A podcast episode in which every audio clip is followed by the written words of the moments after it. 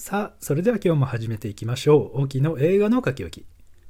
本日の書き置きは、ユーロスリン監督作、ドリームホースです。まずあらすじですね。イギリス・ウェールズの谷合にある小さな村。無気力な夫と暮らすジャンは、パートと親の介護だけの単調な日々に飽き飽きしていた。そんなある日、パブで税理士のハワードから共同馬主の話を聞いた彼女は強く興味を持つ。犬や鳩といった賞レースアニマルの育成経験があるジャンは競走馬の購入を決意する。調査を重ね勝ったことはないが血統のいい牝馬を貯金をはたいて購入し育成と守護馬資金を集めるため村の人々に馬主組合の結成を呼びかける。愛情と期待を受けて生まれた子馬は夢の同盟ドリームアライアンスと名付けられやがて村の人々の人生に変化をもたらせていく。という物語出演キャストにはトニ・コレットダミアン・ルイスオーウェン・ティールジョアンナ・ペイジニコラス・ファレルアラン・デビットシアン・フィリップスほかとなっております、えー、平日の昼に時間ができたので見に行ってきたんですが思ってたよりもはるかにお客さんが多くて驚きましたね。期間限定上映という形だったんですが特に話題作とかでもなかったと思うんですが、まあ、今新作の洋画が、まあ、比較的少ないのでそういう需要がハマったのかもしれません。それで肝心の内容ですけども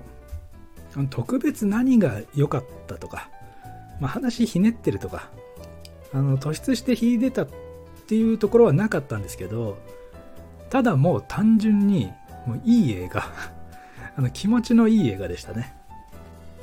実際の話を元にした映画ですのでしっかり現実感というのも感じながらの鑑賞で劇場で一緒に見ていた人ほとんどがねあの満足できたんじゃないかなと思います。ということで詳細を交えつつあの感想を喋ってまいりますがあのポスターにも書いてある欲しいのは胸の高鳴りこのフレーズが全てなんですね。毎日同じことの繰り返し冗長な人生。それを変えるには挑戦しかない。挑戦にはリスクが伴う。ただそのリスクを同じ境遇の志を共にできる人と分割できるのなら挑戦しないという選択肢はない。そして挑戦する日々は人生を豊かなものにする。といった感じで、まあ、朝起きて、まあ、その日に楽しみにしていることがあると気持ちが上向くじゃないですか。それが毎年毎月毎週毎日だったら最高ですよね。まあなかなかそんな人はねいないと思いますが楽しみの種ってほんの些細なことでもいいとあの僕は思ってますけどしかもそれがお金を出すだけで毎日に彩りが生まれるならもう最高ですよね、まあ、週に10ポンド。円にすると今なら1万5000円ぐらいですかね、まあ、決して安くはない、まあ、むしろ趣味の範疇をね超えてますからハワードみたいに家庭があれば話はちょっと変わってきますしもう結果は知ってるんでね。あの俺なら乗るよとか思っちゃうところですけど当事者はね結構きつかったでしょうしあの不安だったんじゃないですかね。現にまあ実際の話ですからあのそれにドリームアライアンスのウィキにも あの書いてあるのでネタバレにはならない、まあ、かなりスレスレだと思いますけど結果的にはねあの赤字だったわけですから、まあ、通常だったら得ることができない経験やエナジーをお金で買ったと思えばあの人たちは納得はできたんじゃないでしょうかね。あの競馬場のオーナーしか入れないバーだったり観覧スペースだったり何より自分の馬がレースを走るっていうこんなに熱くなれることってそうそうないですよね。情熱はプライスです。まあ実際はかなりのねプライスがかかったんですが、まあ、そういう言葉がこうぴったりはまるような映画でした。映画内でも決して儲けるためにやるんじゃないっていうことを説明してましたからね。なんていうかあの壮大な推し活みたいなもんですよね。それでこのところ推し活の素晴らしさみたいなのがメディアでも説かれる機会が多いように感じますが実際それで人生が前向きになったそれこそ人生が変わったなんて人もいらっしゃるようですし日常にスパイスを効かせる見返りを求めない愛っていうのは本当にすごいことですよね。まあ個人的にはあの過度に入れ込みすぎるのはちょっと何かあった時にねあの気持ちを根こそぎ持ってかれる危険性がありますのであのちょうどいい塩梅での活動を心がけていただければなと。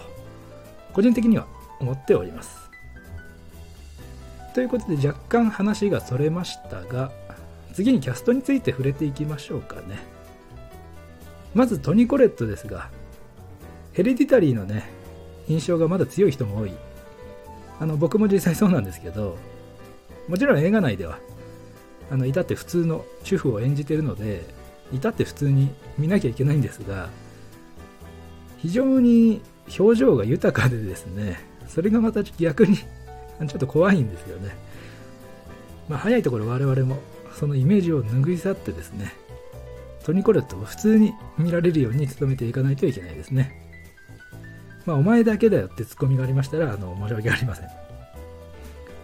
そして次はダミアン・ルイスですが、まあ、あの この人もホームランドのイメージがですねあのすごくあってですねなんか企んでんじゃねえかなって思っちゃったりとか。あのやっぱり強烈な役柄を過去に演じてるとそれに引っ張られるというか、まあ、演者からしたらねもうものすごく不本意だとは重々承知しているんですが僕の場合はちゃんと一つ一つ切り離して見られるようにしなきゃいけないなと、あの再確認しました。あの本作ではダミアン・ルイス結構いい役どころで物語のキーマンとしてもしっかり仕事しましたしウィキによるとこう母方の祖母がウェールズ出身で、まあ、その影響もあるのか喋り方もねかなりなまらせていたっていうのが印象的でしたね。やっぱり存在感があるんでねこれからもスクリーンやドラマでの活躍を期待しております。そして最後に主人公ジャンの夫ブライアン役のオーウェン・ティール。あのエンドロールでですねこれもちょっとあの ネタバレになるかもしれませんがモデルとなった人物たちが登場してこう演者とモデルの人たちと肩を組んでこう楽しそうに歌を歌うんですがあのモデルの人と瓜二つすぎて あの歯がないのとかねあの風景が全く同じであの笑わせてくれましたね。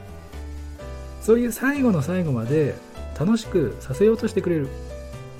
ただひたすらシンプルにですね気持ちのいい映画だったと言えますね。おっとここでメールが届いたようです。では読ませていただきましょう。えーと脇さん。はっきり言ってこのドリームホース見るべきでしょうか？というご質問。いつもありがとうございます。ではお答えさせていただきます。ドリームホース。とことんシンプルにいい気持ちになる映画なので見るべき。以上オキでした。ここまでお聴きいただいた方ありがとうございました。また次回お会いしましょう。